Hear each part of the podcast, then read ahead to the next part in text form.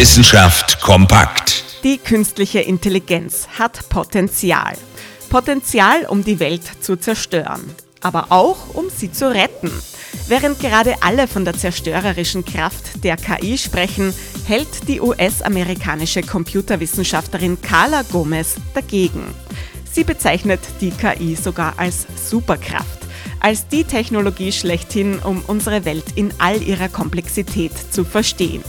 Ideal geeignet also für die ganz schwierigen Themen Klimawandel, Nachhaltigkeit, Energieversorgung. Carla Gomez hat dabei ein besonderes Anliegen, die Artenvielfalt auf unserem Planeten zu erhalten und zu schützen.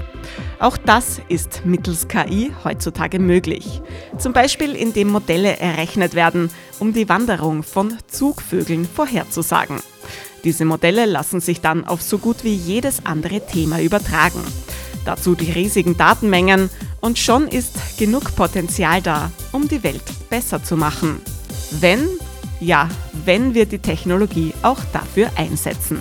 Interessante Themen aus Naturwissenschaft und Technik.